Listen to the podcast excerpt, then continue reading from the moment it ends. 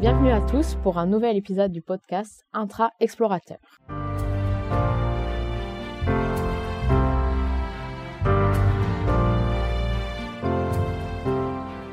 Aujourd'hui, je suis avec Mamadou Gay, alias Jod, 26 ans, né à Antibes. Comme tout bon sudiste, il nage au moins jusqu'à la première bouée à la plage, mais à horreur du sable. Il a un bac S, un DUT en biotechnologie et un master en communication digitale, mais sa passion et son métier, c'est le graphisme, l'illustration. Il est autodidacte et propose ses prestations depuis maintenant plus de 12 ans. Il vit à Paris depuis 2017, arrivé après une première année de fac décevante dans le sud. Il est amateur d'art contemporain, fan de manga et de comics, mais un énorme fan de mèmes. Première question d'introduction, comment ces influences se retrouvent dans ton style aujourd'hui? Euh, Je pense qu'elles sont assez évidentes, mes références en fait, euh, parce que je suis très dans les couleurs, très dans les formes, euh, les formats assez comics, les gros yeux, le chrome.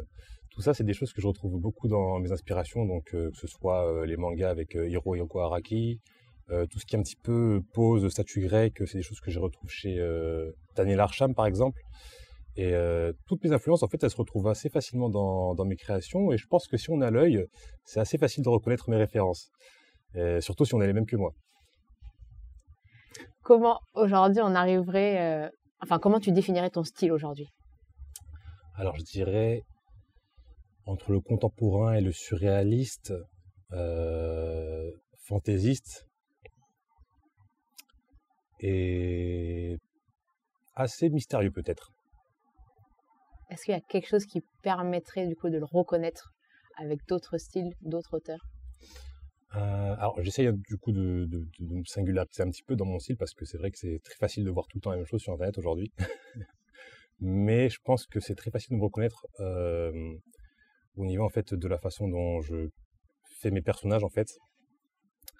Euh, j'utilise beaucoup de, textures euh, chromées ou miroitantes en fait pour mes personnages parce qu'en fait j'ai l'impression que mes personnages c'est un peu des miroirs quelque part de ma personnalité aussi. Et c'est assez bête, c'est un petit peu tiré par les cheveux, mais c'est vraiment quelque chose qui me tient à cœur parce que j'ai l'impression que mes personnages en fait reflètent toujours une situation de ma vie, une période de ma vie. Et, euh, Ouais, c'est ça qui est le plus important pour moi. Aujourd'hui, tu dirais que tu te représentes comment? Mmh. Avec quel type de caractéristiques ou avec quel type? Alors, euh... ça, ça, ça dépend parce que je pense que les gens qui me connaissent ne te répondront pas forcément la même chose que moi. parce que moi, je suis quelqu'un d'assez euh, paradoxal, c'est-à-dire que je suis quelqu'un qui peut avoir l'air assez triste parfois, et du coup, en fait, euh, dans mon art, je vais essayer de retranscrire ça de manière un petit peu inversée, c'est-à-dire que je vais utiliser beaucoup de couleurs pour euh, représenter la joie, par exemple. Et euh, par contre, mes amis, eux, te diront que ouais, je suis quelqu'un d'astré extraverti, etc., et que forcément, ça se retrouve aussi dans mon art. Donc, je pense que c'est bizarre parce que je pense que c'est deux côtés de ma personnalité qui se retrouvent dans mon dans mes créations. Ce côté un petit peu excentrique et ce côté un petit peu un petit peu triste, un petit peu maussade. Et c'est assez drôle en fait. Je pense que je pense que les gens euh, s'en rendent compte assez facilement.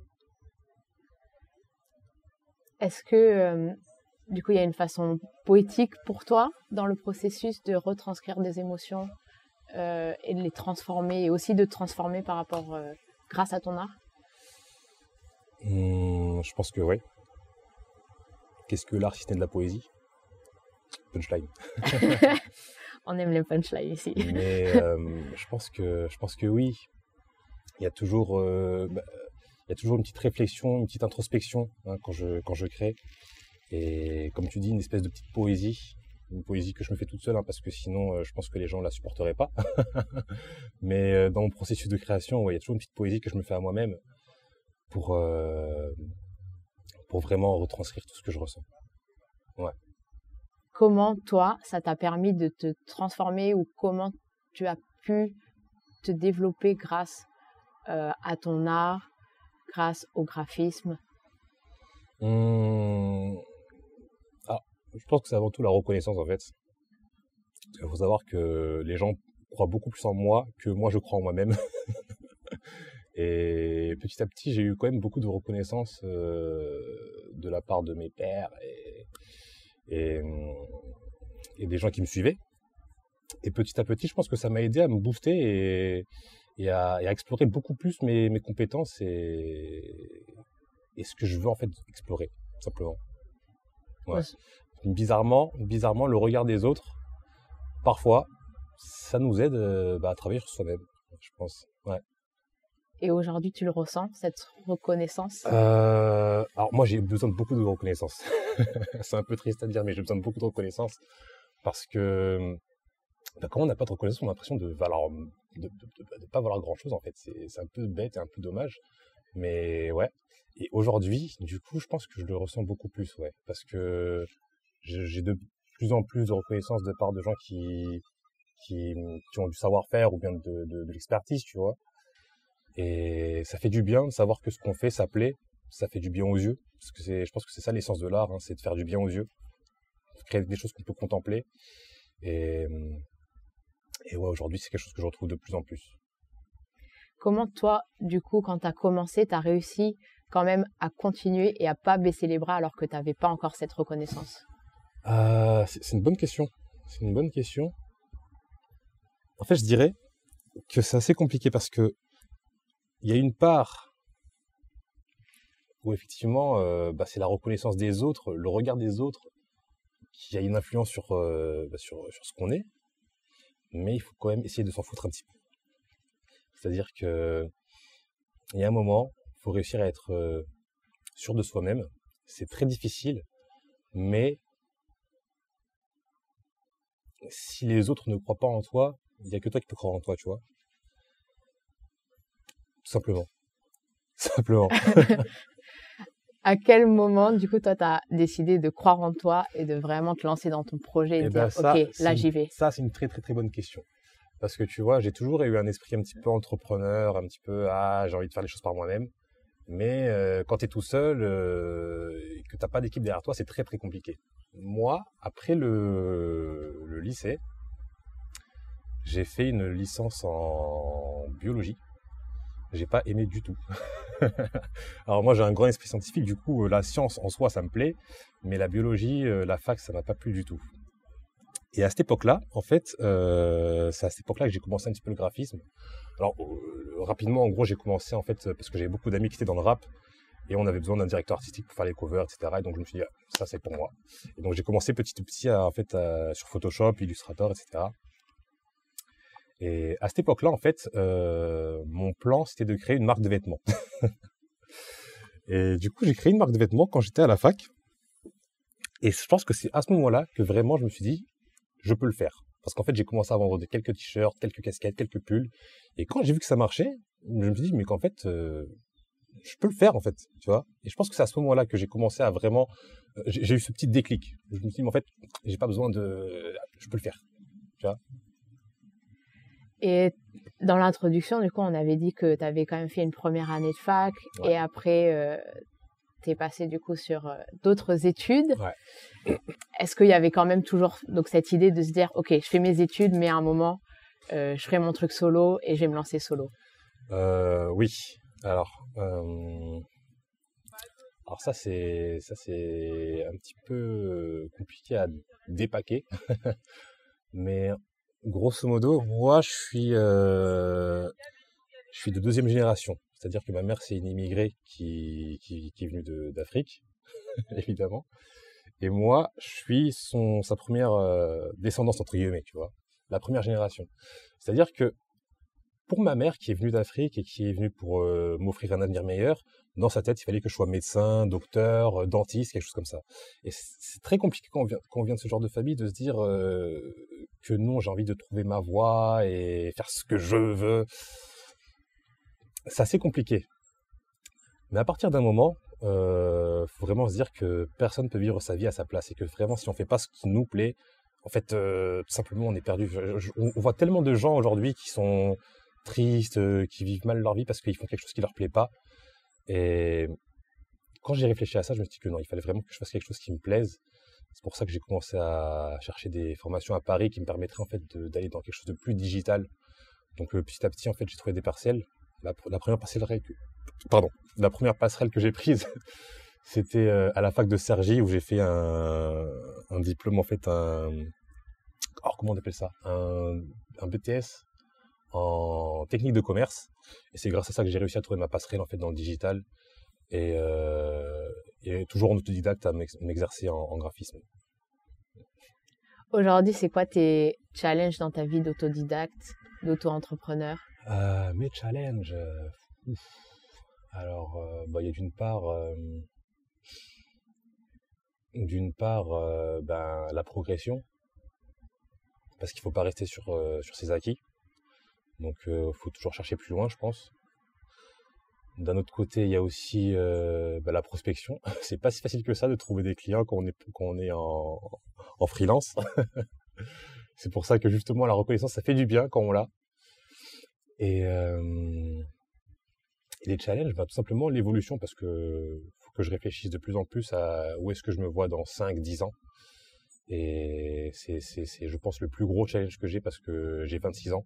et ma mère, comme le dirait, je commence à devenir vieux. Donc, euh, ouais, c'est, c'est, mes, c'est mes challenges du moment. Quand tu dis où tu te vois dans 5-6 ans, euh, j'imagine que c'est pas seulement euh, au point de vue professionnel. Mmh Est-ce qu'il y a aussi des points personnels où tu te poses des questions, où tu es en réflexion? Bah évidemment, comme tout le monde, j'aimerais bien trouver hein, euh. tu sais, j'y pense beaucoup parce que ma mère, elle était mariée et elle m'a eu quand elle a eu 26 ans. Donc, c'est-à-dire à mon âge, tu vois? Et bah, j'y pense très souvent. Je me dis que putain, j'ai. Alors, je sais pas si j'ai du retard après tout, parce qu'au final, euh...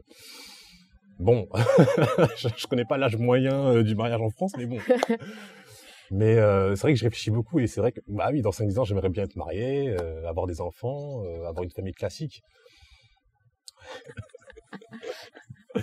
ouais. Et la suite par rapport à ton art, par rapport à ton style? Professionnellement, du coup, effectivement. Euh, alors ça, on en a déjà parlé. Mais euh, je pense que l'étape suivante, en fait, je pense que c'est ce que beaucoup de gens recherchent, c'est l'étape où, j'aurai assez de, de choses à retransmettre, en fait. Parce que je pense qu'au bout d'un moment, en fait, on peut s'arrêter. et on peut se focus sur retransmettre. Alors, retransmission, je pense que c'est quelque chose d'assez important pour moi.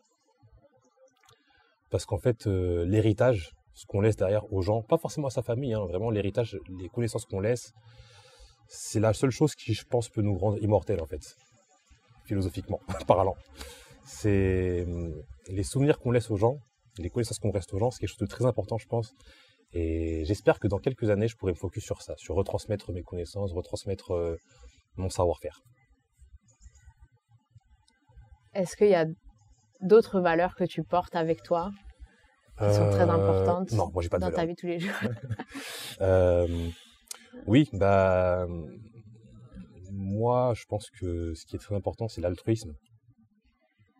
Alors, il y en a qui disent euh, tendre la joue gauche quand on se fait gifler sur la joue droite. Mais non, moi, je pense que l'altruisme, c'est surtout penser à l'autre avant soi. C'est pas facile à dire, c'est de plus en plus difficile, je pense, à, à adopter aujourd'hui. Mais l'altruisme, pour moi, je pense, c'est la valeur la plus importante et celle qu'il faut qu'on cultive le plus aujourd'hui. Ouais. Est-ce que toi, du coup, tu penses aussi aux autres quand tu fais euh, ton art? Parce que tu as dit, euh, voilà, j'aime que ça soit plaisant et agréable à voir. Ouais. Euh, alors oui et non. Alors tu sais, il y a un truc qui est assez marrant, c'est que je suis pas sûr d'être maître de mon art. Par là, je veux dire que je suis pas sûr de est-ce que c'est moi qui crée ou est-ce que c'est mes créations qui se qui s'expriment à travers moi? C'est-à-dire que parfois je peux vraiment me, trouver en total freestyle sur quelque chose et, euh, et, totalement kiffer ce que je fais. Et d'autres fois je peux passer des jours, des, heures sur euh, sur une créa et ne pas du tout aimer ce que je fais, tu. Et pourtant euh, sur le sur le processus créatif, je, je m'écarte pas tant que ça. Mais euh, ouais, c'est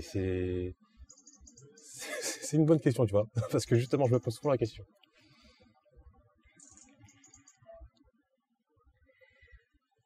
Est-ce que tu as déjà eu des moments quand même de doutes par rapport au choix que tu avais fait, du coup, de d'être en auto-entrepreneur, de faire les choses par toi-même, ou euh, une fois que tu t'es lancé, tu as su directement que tu étais dans la bonne voie? Euh, Oui. oui. Euh, par exemple, donc comme je l'ai dit, j'ai fait un DUT en biotechnologie. Donc ça, c'est un, diplôme en fait qui est direct professionnalisant, c'est-à-dire que dès qu'on a ce diplôme, on peut direct travailler, trouver un job. Et euh, après ce diplôme, en fait, il y a beaucoup de gens de ma classe qui, du coup, directement ont trouvé du travail. Moi, j'ai décidé de faire le fou et de partir sur Paris. Faut savoir qu'il y a pas mal de ces élèves, de, mes anciens collègues de classe, qui aujourd'hui ont des salaires à 3 à 4 000 euros par mois. Et vraiment, il y a des fois, je me dis, mais putain, mais pourquoi je suis pas resté là-bas, en fait? Mais quelque part, euh, je sais que ça m'aurait pas plu. Je sais que j'aurais vraiment pas trouvé euh, le même épanouissement, en fait, parce que c'est hum, même si c'était quelque chose que j'appréciais, c'était pas quelque chose qui était fait pour moi. C'était vraiment pas quelque chose qui, qui m'aurait apporté le même bonheur que j'ai. En fait, aujourd'hui, quand j'envoie une cover à un artiste et qui me dit putain, waouh, c'est totalement ce que j'imaginais. C'est, ah, il n'y a pas le même sentiment parce que je pense que l'argent, euh, l'aspect pécunier des choses, en fait, au final, euh, c'est quelque chose qui est pas, qui est pas si, c'est pas, pas l'argent qui apporte la satisfaction, en fait, je pense, tu vois. Donc, euh, j'ai déjà eu des phases de questionnement, de petits regrets, mais vraiment pas de grands regrets ou dans le sens où vraiment je me suis jamais dit oh putain j'aurais vraiment dû rester là-bas. Non, quand j'y pense, euh, je suis content d'avoir choisi la voie que, que j'ai choisie.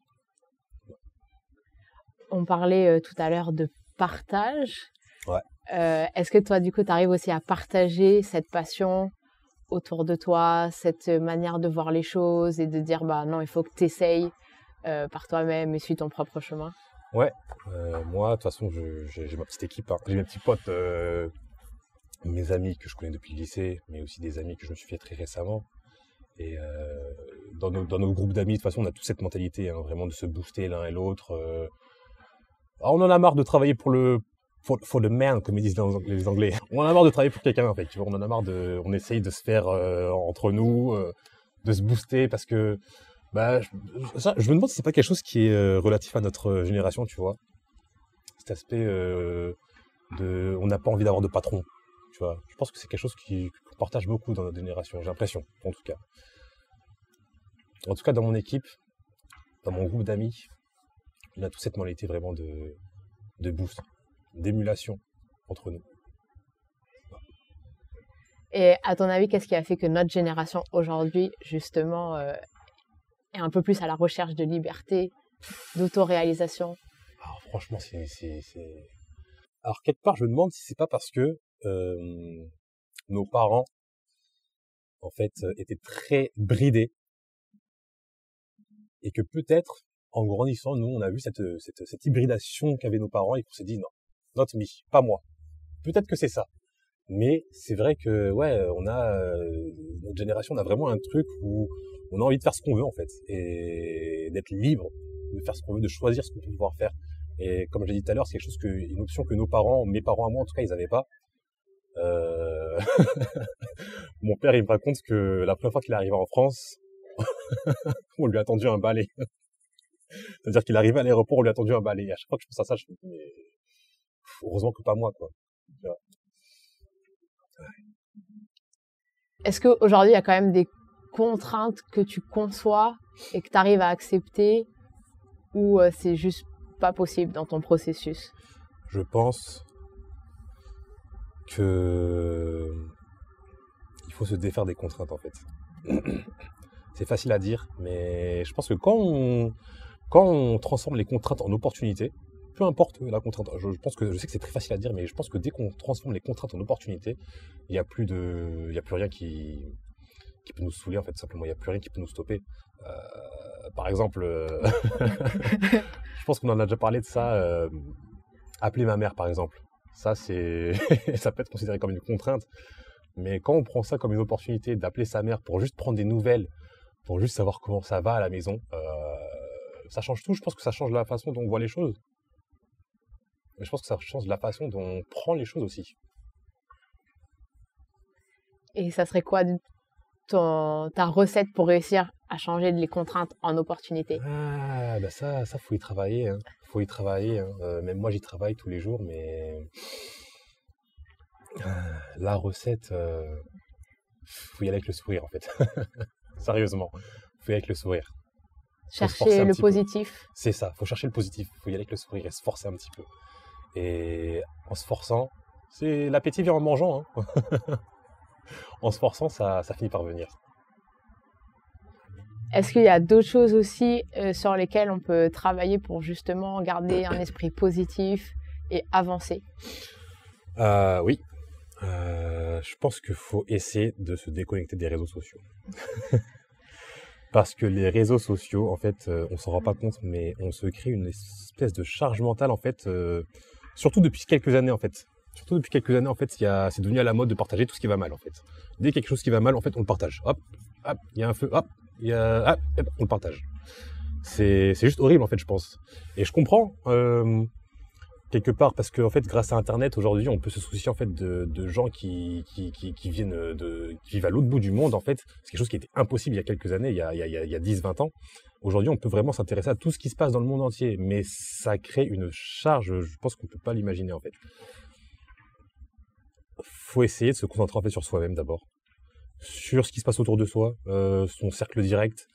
Mais je pense qu'il faut arrêter de s'intéresser à tout ce qui se passe à l'autre bout du monde en fait, parce que c'est c'est juste pas possible en fait. On, se crée des soucis, on se crée des problèmes en fait avec ça, simplement.